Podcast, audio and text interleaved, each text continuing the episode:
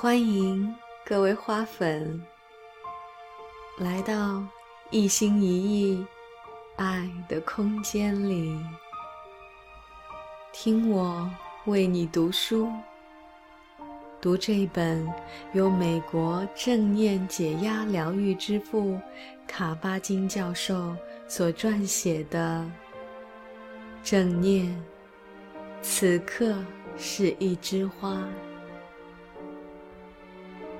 现在我们开始今天的篇章，第三章：沐浴正念之光。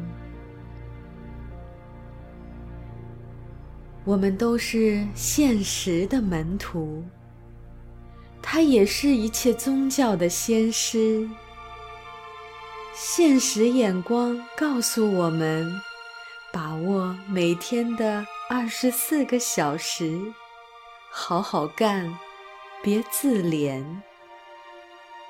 在寒风凛冽的早晨，在佛堂里独守青灯古卷，这和将孩子们赶进车里送他们去搭校车一样的难。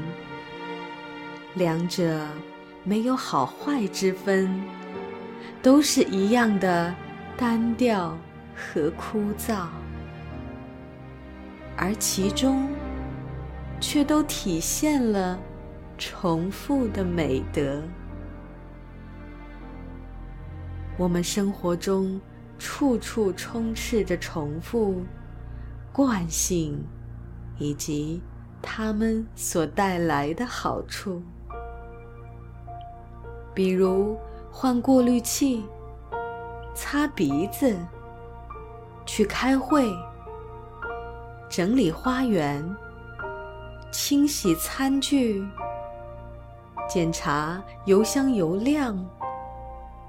不要以为这些小事儿会耽误了你的大事儿。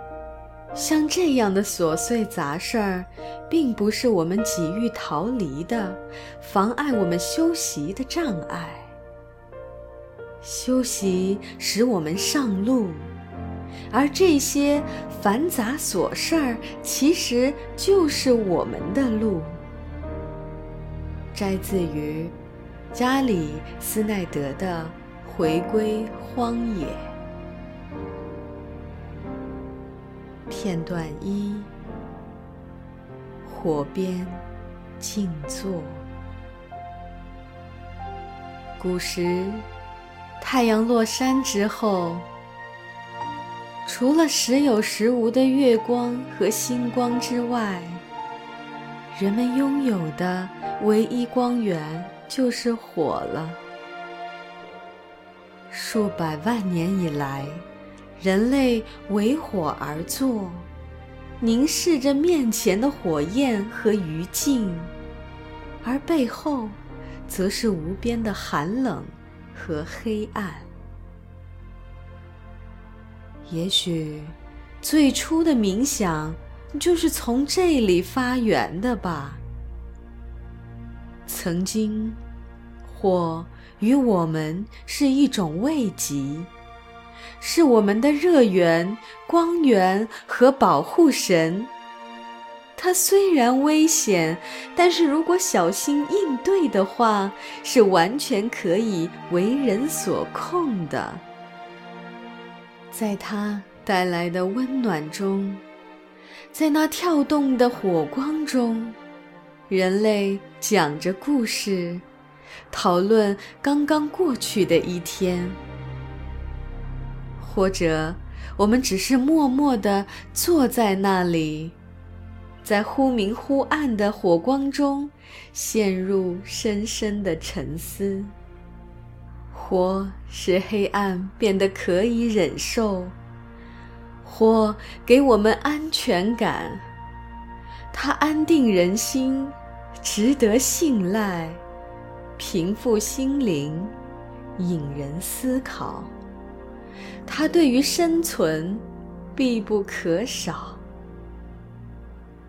然而，这种必要性已经从我们的日常生活中消逝。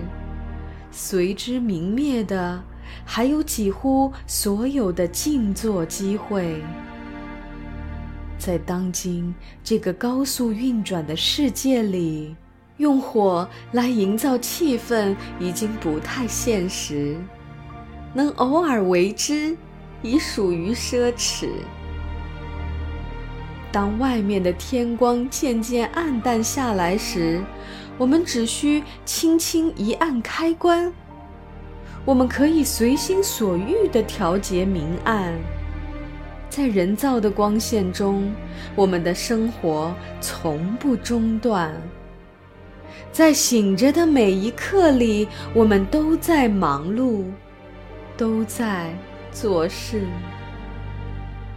我们没有时间去停留、去感悟，除非我们有意而为之。我们再也不必在某个固定的时间，因为光线不足而被迫停下手头所做之事。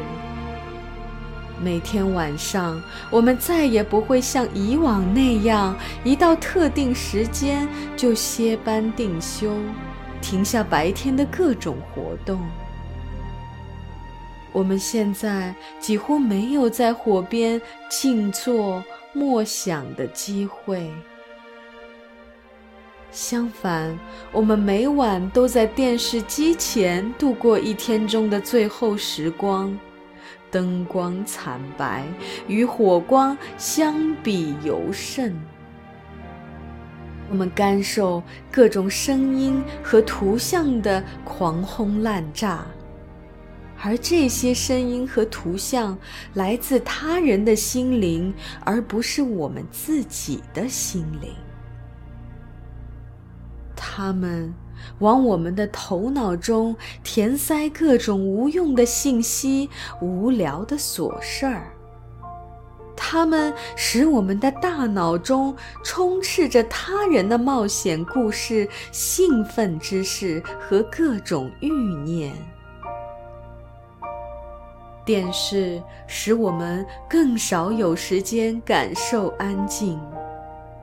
它吞噬了我们的时间和空间，夺走了我们的宁静。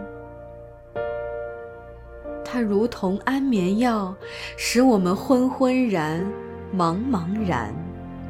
它是专供眼睛享用的泡泡糖。斯蒂芬·艾伦如此形容电视，而报纸跟电视的功效是一样的。这些物品本身并没有错，是我们自己经常与他们合谋，剥夺了自己的宝贵时光。而我们原本可以在这些时段活得更加的充实。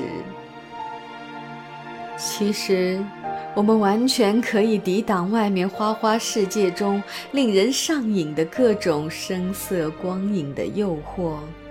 我们可以培养起别的习惯，使我们的内心重新燃起对温暖、对宁静以及内在平静的强烈渴望。比如，静坐下来，专注自己的呼吸，其实跟静坐在火边差不多。深深的。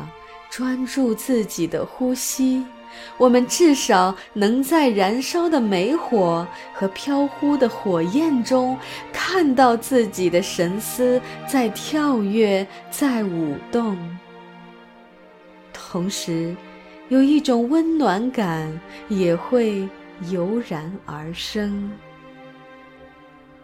如果我们真的能不妄求达到某种境界，只允许自己停留在此刻，那么我们就会和简朴时代中人们在火边静坐时感受到的那种古朴宁静不期而遇。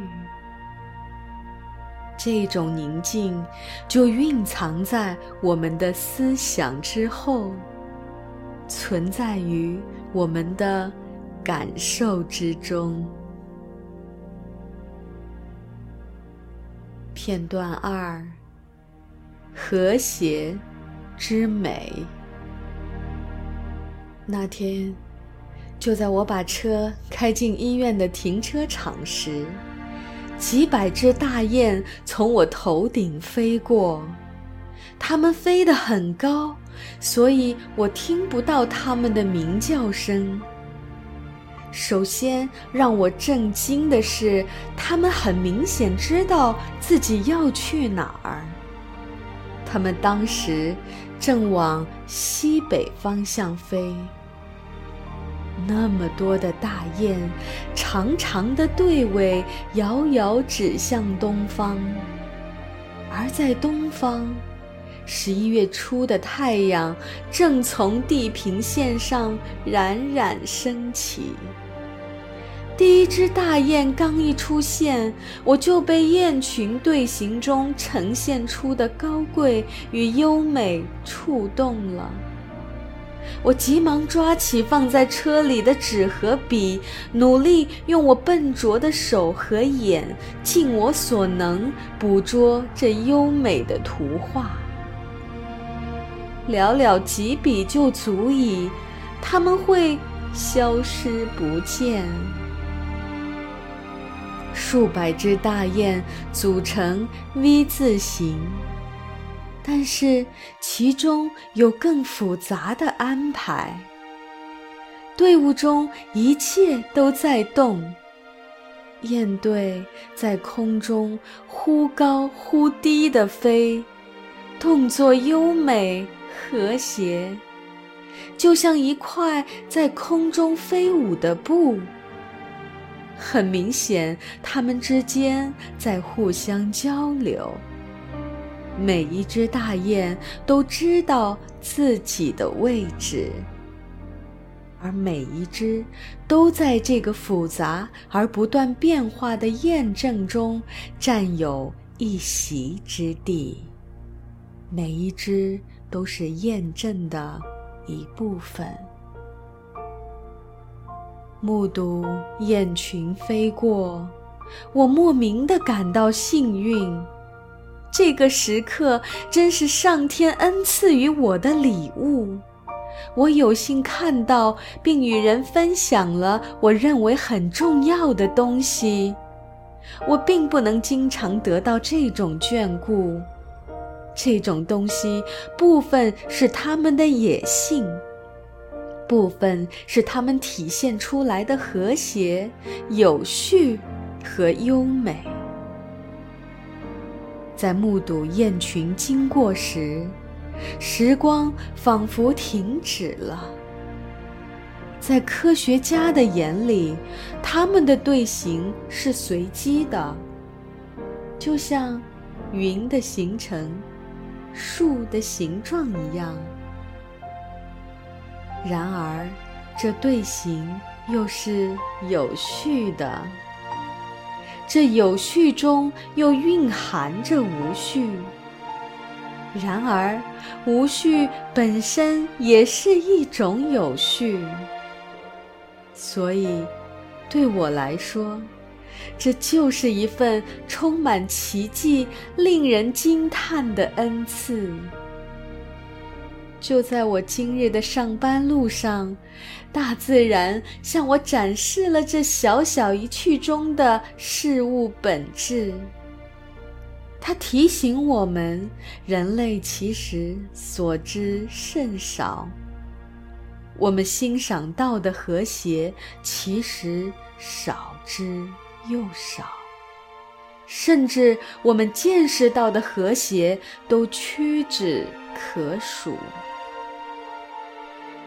于是，当天晚上在读报的时候，我注意到，在菲律宾莱特岛南部的高山上，热带雨林被砍伐后，其带来的全部影响并不明朗。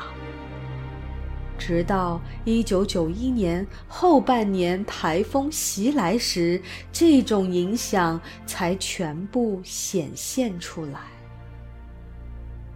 当时失去了植被保护的土壤，再也无法储水，于是洪水无阻无碍地以往常的四倍水量从高山上汹涌而下，夺走了该地区数千个贫穷居民的性命。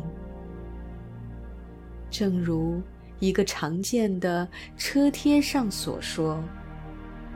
坏事总会发生，可问题是，我们常常不愿正视自己在灾难中扮演的角色，而轻视万物的和谐定会招致灾难。在我们周围，在我们自身中，自然的和谐无时不在。感受到它，我们就能获得巨大的幸福。但是，我们往往只会在回忆往事或失去它的时候，才会意识到它的重要。如果体内一切运转正常，我们就不会注意到它。比如，你的大脑就绝不会注意到你的头一点儿不疼。我们行走、事物、思考，这种种能力自动运作，因而我们对之习惯成自然，丝毫觉察不到。只有在遭受痛苦。恐惧或损失时，我们才会如梦初醒，有时察觉。可惜到了那时，和谐已然离我们远去。我们发现自己深陷动荡混乱中，就像急流和飞瀑一样。只在生命之河深处，还艰难地维持着某种依稀的秩序。一如琼尼·米歇尔在歌中所唱：“失去了，才知道曾经拥有。”从车里出来。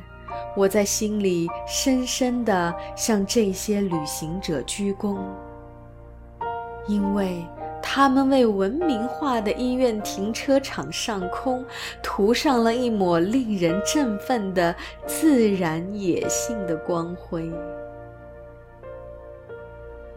让我们试一试这样来做：拨开无意识的迷雾。感知这一刻中的和谐，你能在云中，在天空中，在人身上，在天气中，在洪水中，在自己的体内，在这一次的呼吸中看到和谐吗？看，再看，就在这儿，就在此刻。今天的一心一意为你读书就到这里，感谢大家的耐心聆听，让我们一起感恩大自然所带来的美好，让我们期待在下一个篇章再次遇见。